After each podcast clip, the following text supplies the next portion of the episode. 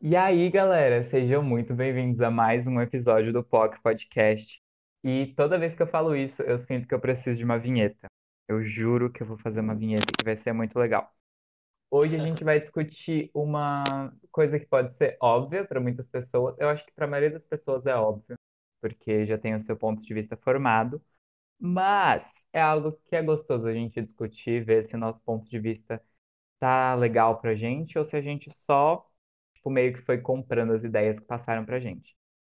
E para discutir isso, eu vou chamar o meu amigo Arthur, amigo barra ex, barra barras, muitas barras, pra gente discutir sobre poligamia e monogamia. Dá um oi aí, amigo. E aí, pessoas que estão ouvindo, ouvintes, é isso. Muito chique falar ouvintes, né? Fico muito Muito. pensando, as pessoas, tipo, em casa, no Spotify, falando, hum, vou ouvir agora esse podcast, dando um play. Ficou um nojo. E a gente, é, que- opa, queria comentar que essa é a segunda vez que a gente grava, porque ontem a gente teve um pequeno problema quando a gente foi gravar, ficou cortando muito a chamada. E você lembra qual pergunta eu te fiz ontem de primeira? Porque, assim, tinha sido tudo. Foi. Você tinha falado que eu tinha definido um negócio, e aí você foi e, e disse o que eu tinha, o que eu já disse, porque eu não lembrava. Boa, bacana. Então, eu só vou lançar uma pergunta aleatória que veio aqui agora. Monogamia está sempre relacionada à posse? Acho que historicamente, sim, se você pensar num- na visão biológica, né? Historicamente, sim. Agora, biologicamente, talvez não. Se você pensar num ponto de evolucional da biologia, talvez não seja relacionado à posse. Não, isso é algo que eu. Um pensamentozinho que eu flerto às vezes, quando eu penso em teoria da.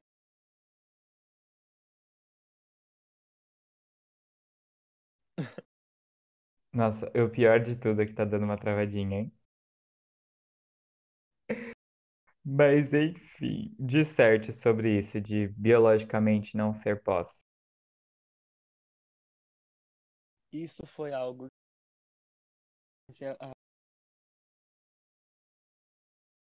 em uma aula de biologia, uma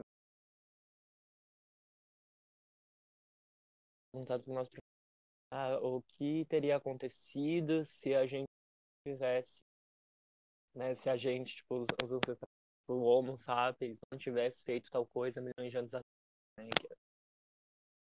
E foi o que resultou da gente andar em, em pé, né? Andar sobre as duas pernas. Alguma... Aí ele falou, é... A resposta dele foi, não dá para saber porque você tá me fazendo uma pergunta de um, de um e se, né? É um, é um e se muito gigante. Porque se a gente fez isso, deu certo. Né? Tudo que a gente fez para chegar até aqui foi algo que, que deu certo. Se isso não tivesse dado certo, não, não teria sido, né? Foi, foi uma resposta até que, se você parar pra pensar, óbvia, né? Se ele não tivesse feito isso, a gente não estaria aqui. Amo Não comentaristas seria isso que é. As- não, a gente fala só, a gente fala tanta obviedade que é muito doido isso. Às vezes a gente pensa que tá transcendendo nos assuntos, aí quando vê é, é apenas obviedades. Eu acho que o slogan desse podcast vai ser comentando o óbvio. Porque realmente. É, É mas qual a relação disso com a monogamia? Que eu não peguei, assim. O Ah, tic-tac não então, fez a ligação. a...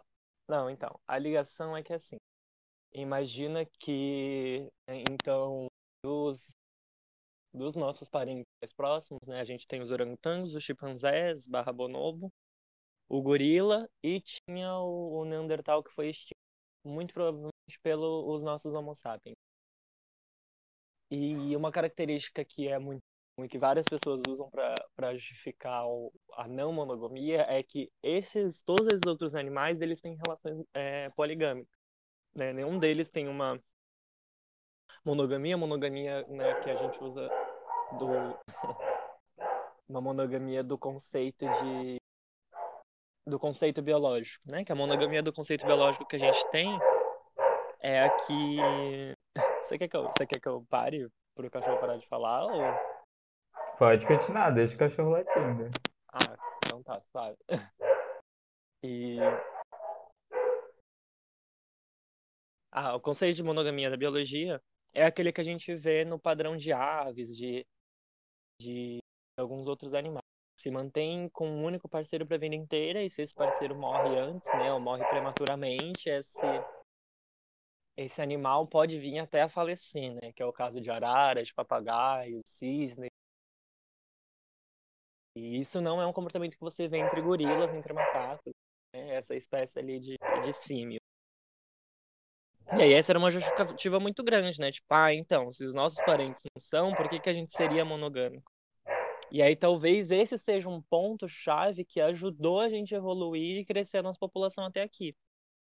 Porque se você tinha um bando, né? Se era composto de um macho, tinha várias fêmeas, é, como que pensa num contexto que é assim, é mais fácil, né?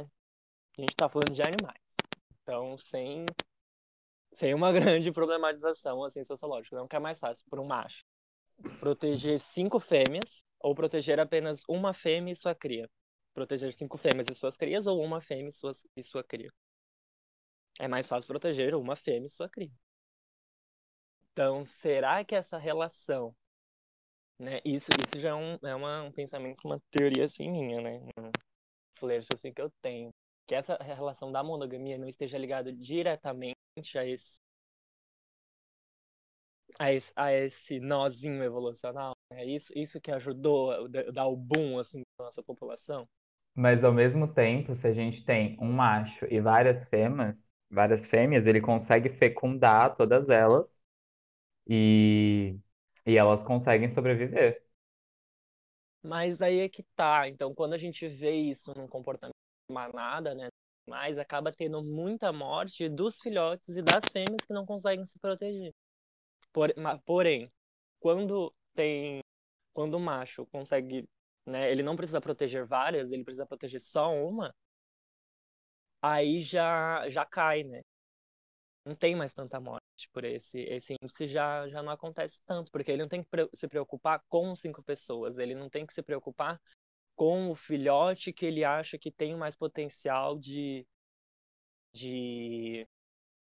É, ele tem, tipo, cinco escolhas de filhotes e cinco escolhas de fêmeas, né? Ele não tem que pensar, tipo, ah, essa fêmea aqui eu, eu me agrado mais, ou esse filhote aqui ele tem mais potencial de crescer, de ser forte, é o meu, é o meu filhote mais saudável. Porque isso é uma escolha que acontece, às vezes, no, no mundo animal. Mas isso Acho que a gente é, deu uma, é boa uma visão bem. É um... Não, isso é uma visão assim, bem tipo animal, assim, do bruto, do bruto, do Vamos bruto. trazer um pouquinho aqui para cima, para a superfície. Vamos pensando num um negócio mais que também tem a ver com isso. Se o ser humano, então, não é algo monogâmico, não é por sua natureza monogâmico, porque os nossos parentes próximos não são.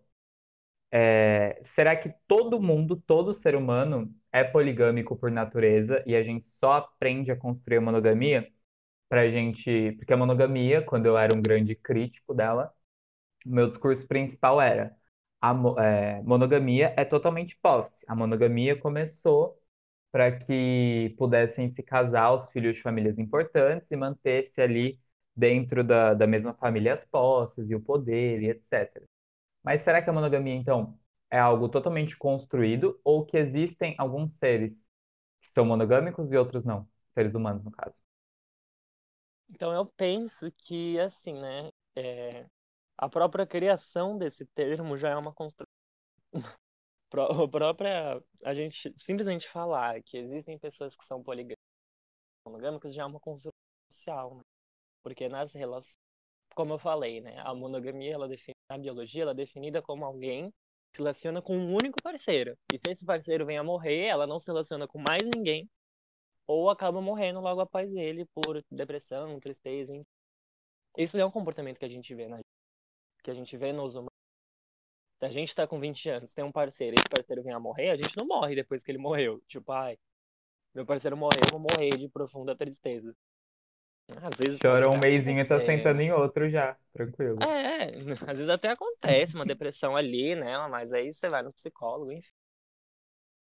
Então, às vezes o é, esse, ó, eu usando o, o, da última vez que a gente gravou, eu usei esse mesmo termo, que é no termo em latim, que é o sine qua non, que é que é um termo em latim que significa a essência, né? Que é a essência do ser humano de, de querer classificar tudo, né? De querer dar um nome a tudo. Isso às vezes acaba atrapalhando, porque as relações não são tão exatas, né? Não são tão pontuadas assim. Ninguém é exatamente monogâmico, 100% monogâmico, ninguém vai ser 100% poligâmico. É tudo muito é um molde que você vai se construindo, vai se permitindo. Eu acho que o, o importante é você criticar. É você se criticar e você. É uma jornada de autoconhecimento e ver o, o que funciona melhor para.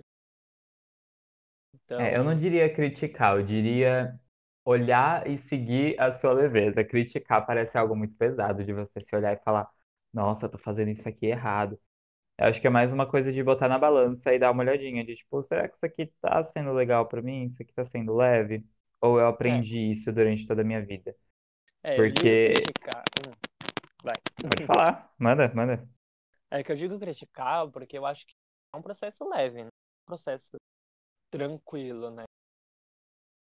Ainda mais pensando que não é todo mundo que tem uma cabeça assim tão fácil de.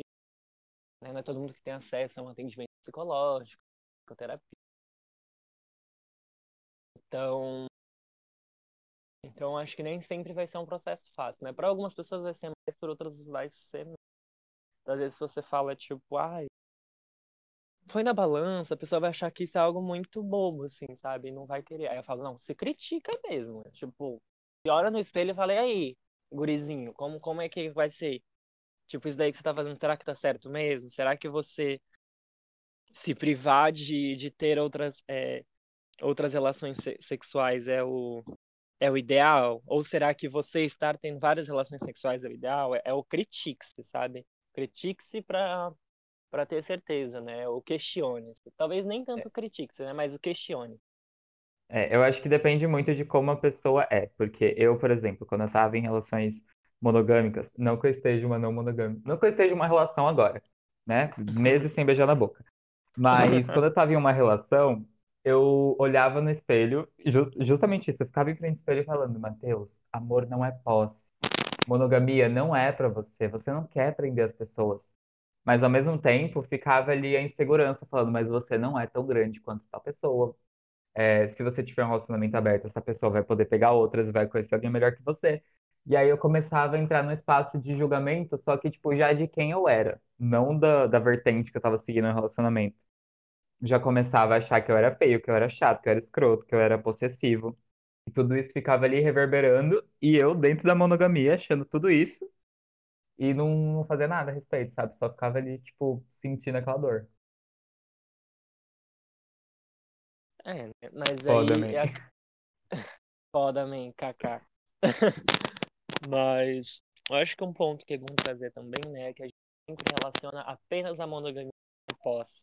Sendo que a, será que a poligamia não é também baseada em posse, né? Porque agora é o momento que a gente faz aquela é, diferenciação de definição, de diferenciação por definição, né? Que a monogamia é você se relacionar apenas com uma pessoa por um longo período de tempo, né? Por um, por um durante um espaço-tempo você se relacionar apenas com uma pessoa e não ter outros parceiros ali amorosos, afetivos, sexuais. E a poligamia é você ter mais de um parceiro, mas não é um relacionamento aberto. É você ter uma relação a três, uma relação a quatro, uma relação a cinco, mas ela não é aberta. Você não, você fica só com essas cinco pessoas durante um espaço de. Agora a, a relação aberta já é pode ser pode acontecer tanto nos dois. Né? Tanto mas, um, é. um grupo assim né, de cinco pessoas namorando, eles podem abrir a relação para alguém entrar ou para alguém sair, né? E na monogamia acontece a mesma coisa, né? Então, a poligamia ela não é necessariamente um relacionamento aberto. Ela é um relacionamento fechado com mais de, duas pessoas. Né? E é aí porque... depois entra no conceito de amor livre, né? Que aí já é uma vibe que eu que eu só conheço assim da, da Manu Gavassi. Já dizia grande poeta, esse seu amor livre acaba comigo. Não, mas o amor livre, eu acho que, a primeiro fazendo um adendo, eu costumo ver pelo menos mais pessoas poligâmicas de relacionamento aberto do que de fechado. Porque elas estão sempre, sei lá, dispostas. Onde cabe um, cabe três. Onde cabe três, cabe quatro, sabe? Bem, nossa, uma visão bem, bem O superficial. almoço de domingo da avó, né? Sim. Mas a questão do amor livre, eu acho tudo assim. Se eu tivesse que eleger uma forma de amor saudável, se eu tivesse que fazer um top, com certeza estaria em cima o amor livre. Porque é você poder se relacionar com quem você quiser e as pessoas não necessariamente precisam relacionar-se entre si. Tipo, eu posso ter dois namorados que não se namoram, eles namoram outras pessoas também. E isso é muito, foge muito do conceito de, da posse, porque você não tá em um relacionamento, tipo, com uma definição, sabe? Você tá simplesmente livre. Se eu quiser ir para sua casa hoje, eu vou. Se eu não quiser, eu não vou. É, eu acho esse- o conceito de amor livre, ele muito. Como você falou, eu acho interessante. Eu acho ele, eu acho ele, eu acho ele utópico, sabe? Eu acho ele muito distante do- da realidade, de ver as pessoas total se adaptando ao amor livre, né? Eu acho ainda algo bem utópico, bem. É porque você ainda é ciumenta e não admite Mas aí que lavando roupa suja. Gore. Não, então, eu não, eu não me vi exatamente como, como um ciumento, né? Mas assim, a gente tem essa ideia de que a, a- de que é mais que a poligamia, ela não é tanto possessiva, porque a gente tem um do Ocidente. Mas se a gente olhar o Oriente, como que acontecem as relações na Índia, né? Que, que tem um que a poligamia ela é inclusive legislada, né? As pessoas podem se casar com mais de, mais de uma pessoa, né? Tem aquele acho que é sheiks árabes, eu devo estar falando besteira talvez, porque eu não bem leigo na cultura do Oriente Médio e da asiático, asiático. Ai, desculpa, você falou shakes árabes, só me veio o milkshake do Habib's na cabeça. Agora. Ai, que horrível. E aí, e tem essa legislação, né? E acontece esse esse BO, eu não sei se eu lembro um tempo atrás tava muito louco, que era na região árabe. Ali, eu acho que era perto do desse alguma coisa assim, que as mulheres, né, elas eram casadas com os maridos, né? Eram várias mulheres casadas com um marido só, então caracteriza uma religião uma religião, caracteriza uma relação poligâmica. E eu lembro que levantaram uma hashtag no Twitter que era Where is my name, né? Aonde está meu nome? Porque essas mulheres, elas não tinham direito a nome, né? Porque elas eram literalmente a posse do marido, né? Então, assim, se elas morriam, tava, é, é, aparecia escrito na lápide é mulher de tal pessoa ou mãe de tal pessoa, elas não tinham direito ao nome. Uhum. Então, né, talvez pensar que a poligamia é livre, assim, a poligamia no contexto geral e, global é livre de posse, é, é também meio, Não, num meio contexto global, equivocado, né? é, a É poligamia assim, tem né? tantos problemas quanto a monogamia. Mas vamos focar aqui na, no Ocidente, entendeu? Sim, sim. Ocidente, no É, é que eu... Ocidente, branco, privilegiadas que somos, que temos o direito da livre escolha racional, cognitiva de ter uma poligamia. É, né? Eu acho que a problemática em si não é na não é na forma de relação, é a dinâmica que ela se dá, né? Então, tipo assim, se a gente for definir posse e ciúmes, né? A posse, ela tá ligada a, a uma ideia de adquirir um bem, de possuir alguém, de, tipo, é o meu homem, a minha mulher, né? De, já é o meu amante, né? É minha pessoa isso. E o ciúme seria um medo ou o, o risco, né? O correr o risco da perda dessa posse, né? E, tipo, ao ver que vai perder ou se sente, tipo, ameaçado, né? E eu acho que esse se sentir ameaçado dos ciúmes é o que é o que faz mais ligação com essa questão biológica que eu tinha dito no começo, né? Do, do macho, assim, né? Eu digo macho porque contexto biológico. Então, vocês simplesmente podem, pode ser uma fêmea também. Tanto faz. né? Do se sentir ameaçado e falar, putz, não, estou perdendo o meu parceiro, né? Estou estou ali, tipo, putz, e agora? Estou sentindo ameaçada, né? Mas isso também é, tem a ver estrutura que se dá do indivíduo de ego, superego, né? Do eu contra o, o si mesmo, do Sigmund Freud, né? que aí entra na estrutura edípica da sociedade, né? Que é a nossa estrutura edípica da, do Eu Ocidente. adoro, eu adoro os termos que eu uso, são super farofa, são super, tipo, sei lá, desconstrução, é o máximo que eu vou, assim, do ápice de, de termo requintado. Aí eu chamo pessoas que são muito cultas, aí eu fico, tipo, Cult. mas você tava comentando do, dos ciúmes que rola e tal, que é a base, e você acha que existe ciúme saudável, então? Já que o ciúme tá sempre relacionado a essa coisa de posse, de de detenho você e não quero te perder, você acha que existe algum tipo de ciúme saudável? De tipo, ai, tenho ciúmes porque não quero te perder, meu, porque qualquer coisinha me deixa triste. Então, eu, eu, eu não digo que o ciúmes é algo saudável ou não saudável, porque para mim ele caracteriza a natureza humana. Então, ele é algo que vai acontecer. Ele é algo que Peraí, você, acontece. se a gente diz que caracteriza a natureza humana isso, do medo de perder, do que ele é algo intrínseco do ser humano, a gente está querendo dizer que o ser humano, então, é alguém que não é confiante e que está sempre achando que, que vai perder as coisas? Não, o que eu quero dizer é aquele ponto que eu levantei sobre o se sentir ameaçado. O que a gente vê é uma visão mais, mais biológica. Ah, eu nem falei, né? Pessoal, que, que eu sempre falo muito de. Eu sempre to- volto muito nesse aspecto da biologia, porque é o que eu quero estudar na faculdade. Eu quero fazer licenciatura em biologia. Então eu acabo aprofundando um pouco mais, assim, tendo uma visão biológica das coisas, mas eu busco uma, uma visão.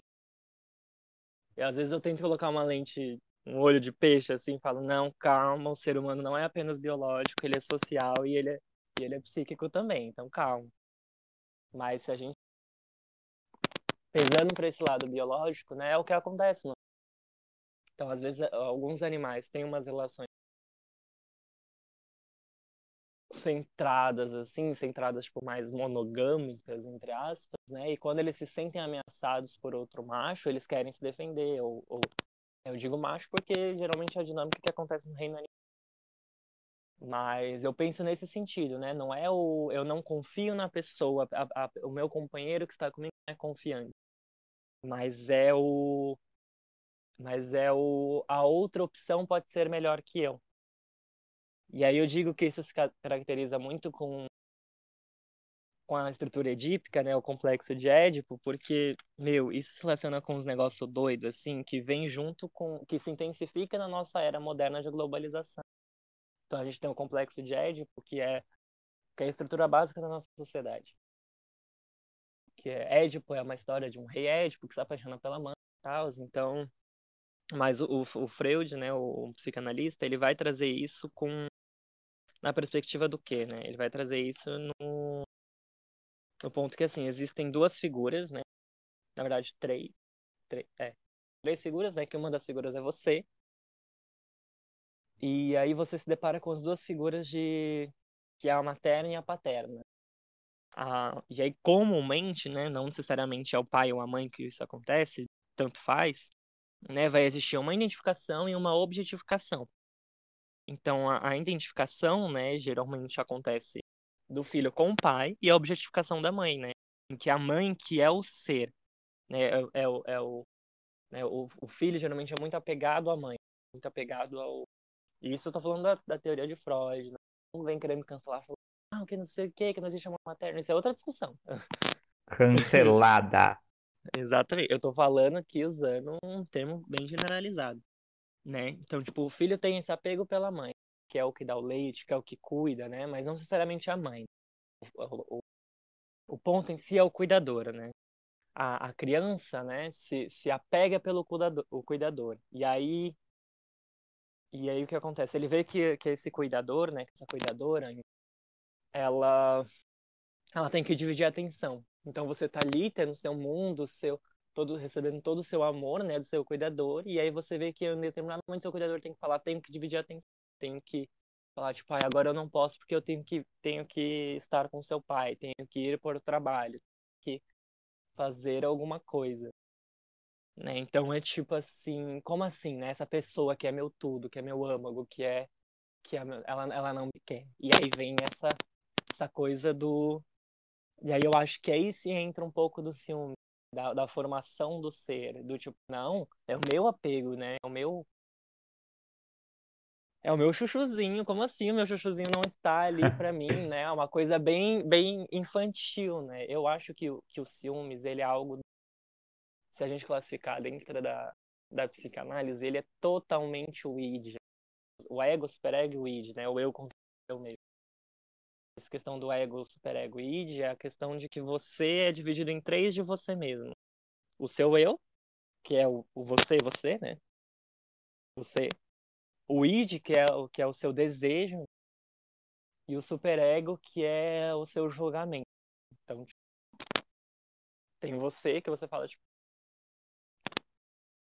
quero um gato. Aí seu id tá, tipo, compra um gato, mano. Vai, a gente quer um gato, compra um gato, vai, adota um gato, vamos, vamos pegar logo um gato, por que a gente tá pegando um gato? E aí vem o superego e fala, calma, você tem, você consegue ter um gato? Você consegue cuidar de um gato?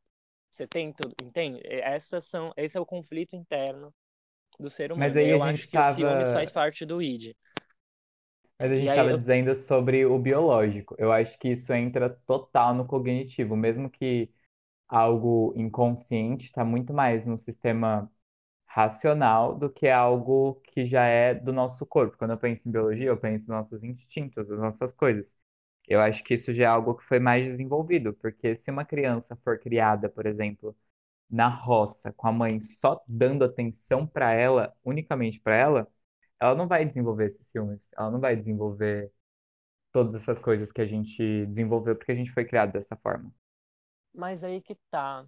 Pensa que a maior parte da sociedade já foi criada assim, né? Já teve essa coisa, tipo, a, a figura da mãe, ela já foi feita única, né? No começo, ela, ela era única exclusivamente para cuidar da criança. Ela não fazia mais nada. Então, tipo, ver como que mesmo que não tenha essa questão da, da figura paterna necessariamente, é, esse o outro, né, ou com quem está dividindo a atenção, pode ser toda e qualquer pessoa. Pode ser um irmão que vem depois, né? O, prim, o, o primeiro filho vê a mãe tendo que dividir a atenção dele com o irmão e fala, sim, eu não sou, né? Então, isso também eu acho que entra nesse ponto histórico. Né? Viu, Como viu como é sempre, muito vários doido? devaneios, vários devaneios. Mas, voltando, né, ao ponto que, que a gente deu uma boa, A gente uma fugiu boa... total, Deus é. Você, Não, você que é o palestrinha, entendeu? eu, Continue no eu sou mega palestrinha, gente, foi mal. Mas, enfim, eu, eu diria que o rolê, o problema central da poligamia é que, como que eu vou formular isso? Eu ainda acho que a poligamia é um fetiche meio de família, né? Ai, o Fetiche familiar. cancelamento. O cancelamento vem Cheirinho de tudo, cancelamento. né? Eu, eu, eu ainda acho que é um fetiche familiar, né? Porque, primeiro, é muito difícil viver, né? Que foi o que eu disse antes. É muito difícil viver. Isso acho que ninguém questiona. Você pode estar no topo da pirâmide, no, no começo, no Eu final da questiono. pirâmide ali, e aí. Não, mas pensa que você tem um acompanhamento, né? Você tem a barra de atos, você tem toda essa coisa ali do psico, né? Você trabalha isso. Agora, tipo, Mas tu disse que ninguém? trabalha, Tu disse, eu sou uma pessoa, eu e milhares de outras pessoas que eu conheço acham que tá é bom. fácil viver. Eu acho que a gente já, ai, puxando um adendo, nada a ver com o tema, mas eu acho que a gente criou esse, essa noção de que é muito difícil viver e a gente só foi comprando essa ideia sem parar para pensar, nossa, será que é difícil viver? Ou é difícil viver o que eu estou escolhendo, o caminho que eu estou indo? E tem caminhos tão mais fáceis e a gente se apega ali naquele difícil? Fechando Não, o mas adendo, pode continuar. Não, sim, eu digo isso que é muito difícil viver num contexto geral, né? Contexto individual, psíquico, talvez seja realmente o que você disse. Mas no contexto geral é, é muito difícil de viver, né? Você tem. você- na infância você cria traumas, né? Antes de que você carrega traumas de pessoas que carregaram traumas, e aí fica uma bola de neve louca, porque sociedade sempre foi um, muito doida, né? Nunca se ajeitou. E aí o segundo ponto é que é muito difícil viver com alguém, com alguém, né? Com alguém que gosta. É difícil viver com alguém que você gosta. Aí chega um momento de você refletir. É um problema aqui, né? Eu digo que se você faz psicoterapia, você talvez não tenha tanto esse problema, mas é algo que ainda acontece, que é você refletir os seus problemas na outra pessoa, né? É você espelhar os seus problemas na outra pessoa. Então, a outra pessoa sempre vai ser o culpado. Né? E aí, terceiro, que é muito difícil viver com alguém que goste e continuar gostando dessa pessoa. Porque se você tá refletindo os seus BOs na outra pessoa e a outra pessoa é sempre ocupada, então, putz, sabe, você sempre vai falar, não, a culpa não é minha, a culpa é da outra pessoa. Eu não estou errado. Mas aí, né, meio, meio complexo também. Então eu digo que, que se uma relação a, a dois, né, a gente vê que não tá dando certo, a gente vê que esses mundos, né, essas duas grandes personas, duas, esses dois grandes egos, se colidindo, não tá dando certo, né, porque um quer uma coisa, um quer A, outro quer B, um quer C, outro quer D, e fica nessa eterna discussão, esse eterno conflito, né, entre todos os egos ali se batendo, adicionar mais uma pessoa, né, aumentar esse número do sistema, vai complicar mais ainda a forma. Né? Não, mas se um quer ser A e o outro quer ser B e eles não chegam no consenso, é porque eles não têm que estar juntos. Não interessa se tem duas, três, quatro, cinco pessoas e um animal na relação. Se as pessoas estão totalmente desalinhadas com o que elas querem, elas não têm nem que estar juntas. Não é a monogamia ou a poligamia que vai explicar isso. Porque eu, acho é que, que na, na monogamia, eu acho que as pessoas meio que se acomodam mais, sabe? De tipo, enxergar aquela pessoa como o seu complemento, como o seu par perfeito. Então você tenta se adaptar e se moldar para caber naquilo ali e fica julgando o outro porque ele não cabe em você, sendo que na real vocês são seres individuais e não tem que se moldar e se caber. Vocês têm que nem completar, vocês têm que serem dois seres separados que escolhem estar juntos no relacionamento. Com essa com essa com essa exceção de somos seres individuais do que você falou, eu acho que é o oposto a essa parte da monogamia. Porque para hum. mim, né, eu vejo a, pol a poligamia ela, ela, ela se intensifica muito com, com esse sistema atual que a gente se encontra de, de capital do consumo, né? Que é o quê? A, a poligamia seria basicamente eu não estou satisfeito aqui, e vou buscar satisfação em outra pessoa, né? A gente sabe que a satisfação independe de outras, mas vou buscar satisfação em outras pessoas. Quero continuar me satisfazendo com outras pessoas. Eu não estou satisfeito. É um consumo de pessoas, né? É um mercado de corpos, é o Tinder. É o Tinder. A poligamia seria um Tinder, sabe? Seria um, um eu tenho um leque gigante. Né? Então pensa que antigamente a gente tinha uma vilinha lá. Essa vilinha tinha 500 pessoas. É, aí a gente identificava ali, tipo, putz, aquele ali, ele é o boy gato do rolê que chama atenção, que tá com Juliette, que tá com o Mizuno, que ele é o boy gato do rolê. Entende? Agora. Que no caso, gente... na época, devia ser uma botina, um suspensório. Ai. Mas hoje, né, a gente, a gente tem o Tinder, né? A gente tem um mercado ali de tipo, putz, e aí? E aí eu, eu, eu vejo que isso, a poligamia, intensifica essa esse desejo do do quero ter tudo, né? Do, eu acho que é, chega até a ser aquele FOMO, né? O fear of missing out, o medo de perder alguma coisa, né? Mas é algo que o que o que o ser nunca vai ter, né? E aí tudo não terás. Você não vai ter tudo. Então, tipo assim, o tudo é um universo, tem uma gama de opções. E aí o problema sempre vai ser da pessoa, né, com quem você está se relacionando, o problema dessa pessoa vai ser que ela não é tudo o que ela não é. Então, às vezes você pode estar tá com o, o boyzinho padrãozinho mais gato do mundo ali. Você tá, tipo, com a pessoa que é considerada ela foi eleita a pessoa mais bonita de todo o universo, por toda a humanidade, todo mundo entrou em consenso que ela é a pessoa mais bonita do universo. Você tá com ela. O problema dela é que ela não é outra pessoa. É que se ela for uma pessoa branca, o problema dela é que ela não é uma pessoa preta. O problema dela é que ela não é uma pessoa ruiva. O problema dela é que ela não é uma pessoa indígena.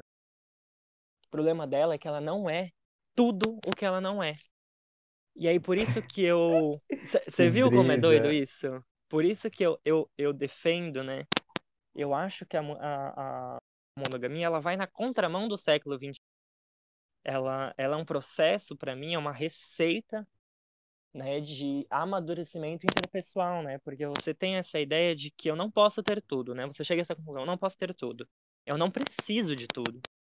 Eu posso ser feliz com um pouco, né? Eu posso ser feliz com um pouco. Eu não preciso de, de tudo. Não tem como eu ter tudo. E eu posso ser feliz com né? Ensino a abrir mão, ou deixar aí. O, o, o que você precisa fazer é uma escolha, né?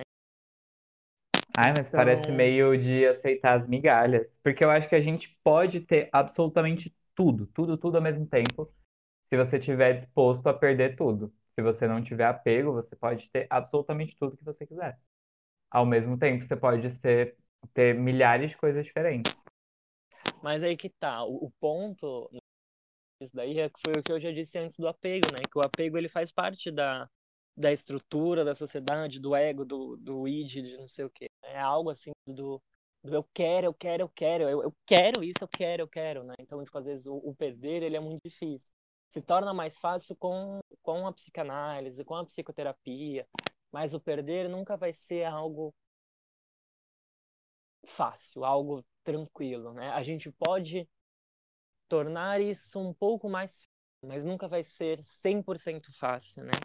Eu acho que o ponto em si, né, foi o que eu já tinha dito antes, que o problema não é o formato da relação, é a dinâmica dela.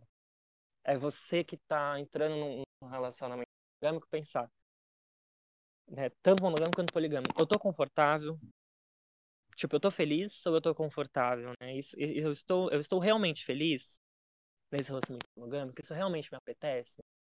Né? Eu tenho consciência de que eu não posso ter tudo, de que de que eu não preciso de tudo, de que eu posso ser feliz com pouco, de que isso não é uma migalha, de que isso é simplesmente o entender que é que é, faz parte do meu ser, né? Que o tudo não terá, né? E aí se você tá realmente feliz, então tipo, meu, é isso.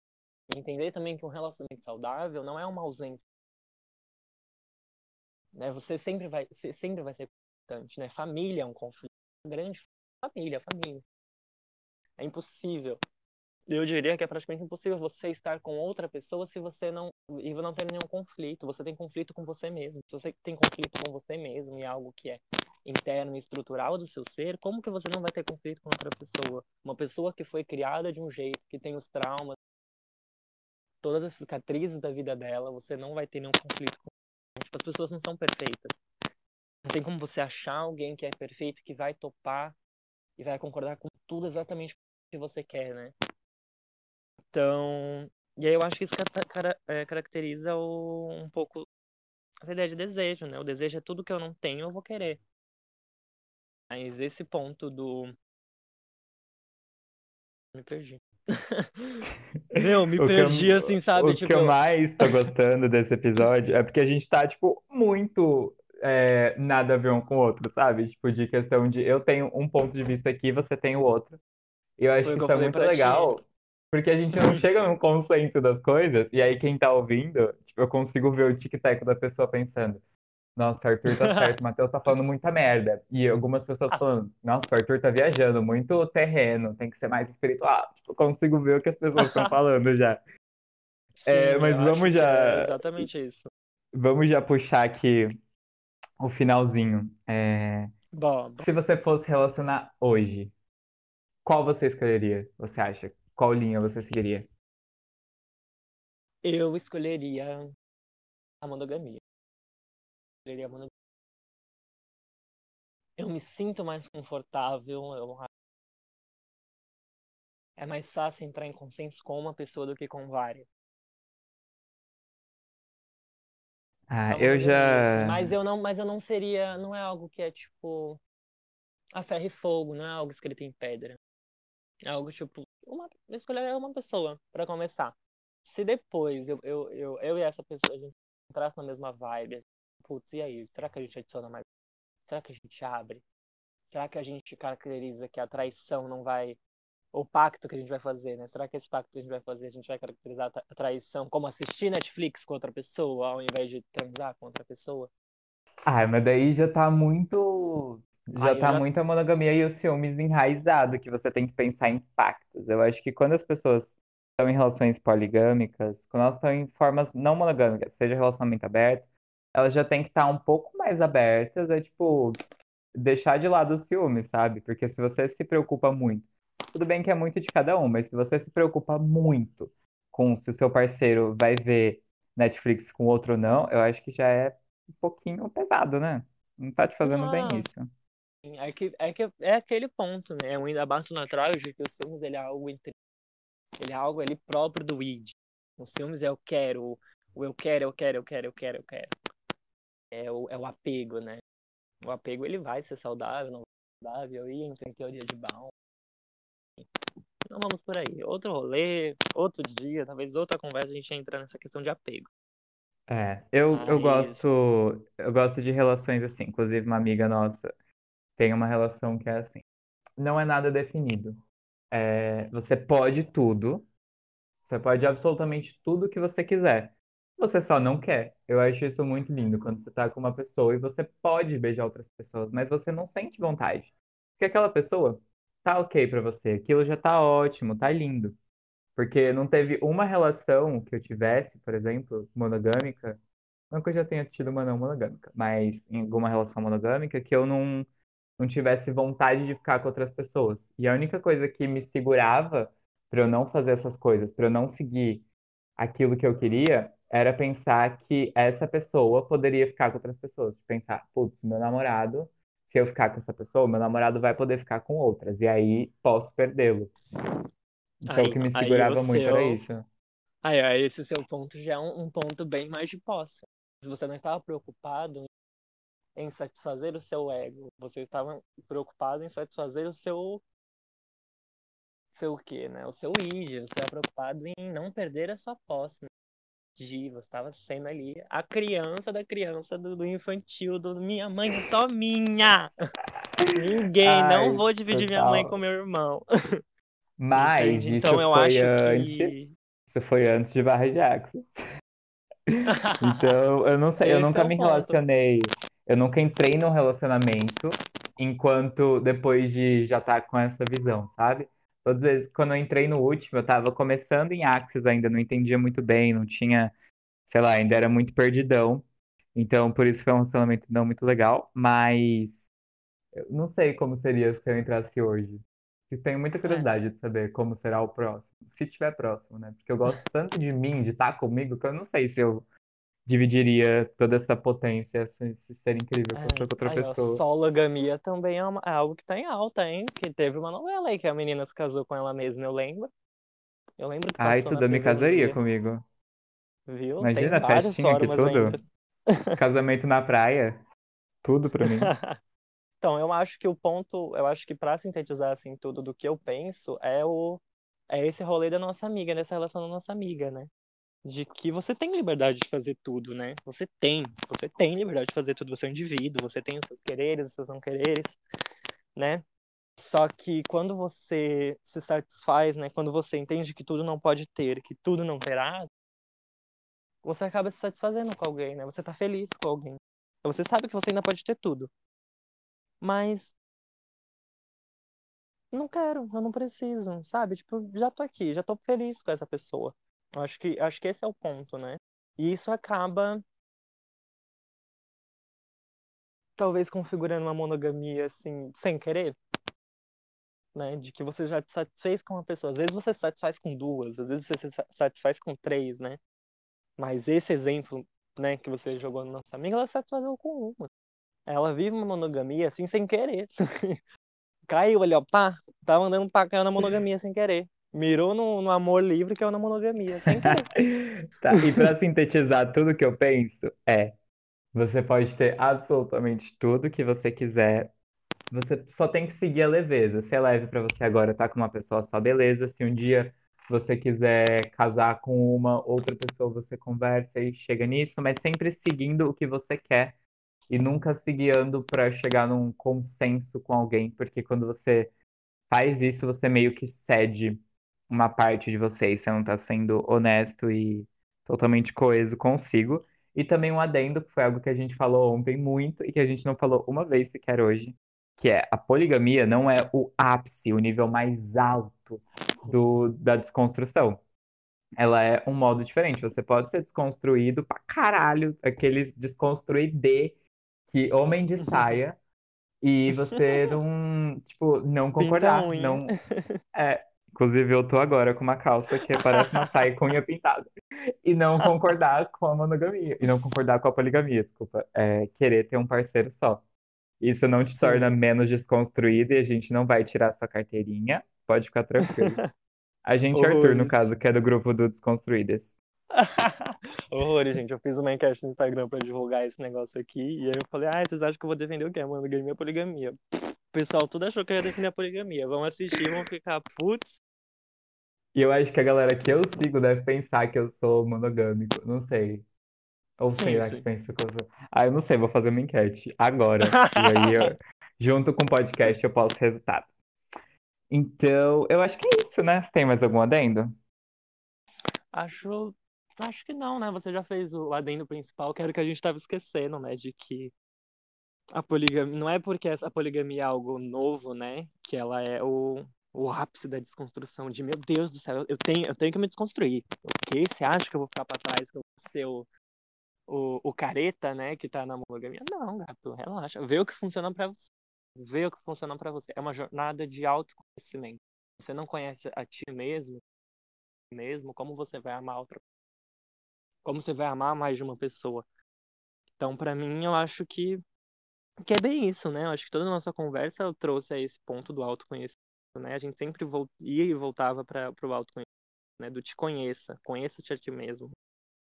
Saiba quais são os seus BOzinhos pra você não jogar isso no outro, né? A gente vai acabar jogando em algum momento, vai, né? Ninguém é perfeito. Mas se conhecer pra evitar. E agora, para finalizar, de verdade, eu tenho um recadinho para você, pessoa monogâmica. Se você conhece alguém que vive uma relação não monogâmica, nunca diga para ela não conseguiria, porque ela já tá cansada de ouvir isso. Um beijo, meus amores, muito obrigado. Se vocês quiserem comentar, discutir com a gente, meter o pau no Arthur e mim, o meu arroba é melhor Mateus no Instagram. E o seu? É. Puto, o meu é difícil de achar. Mas se, se. Não é difícil de achar, né? Que não é tão fácil. Mas é Arfur. A-H-R-F-U-R underline. Pode ir lá me cancelar. Um beijo, meus amores. Até a próxima. Mua. Tchau, tchau, ouvintes. E fomos. Deixa eu Ufa.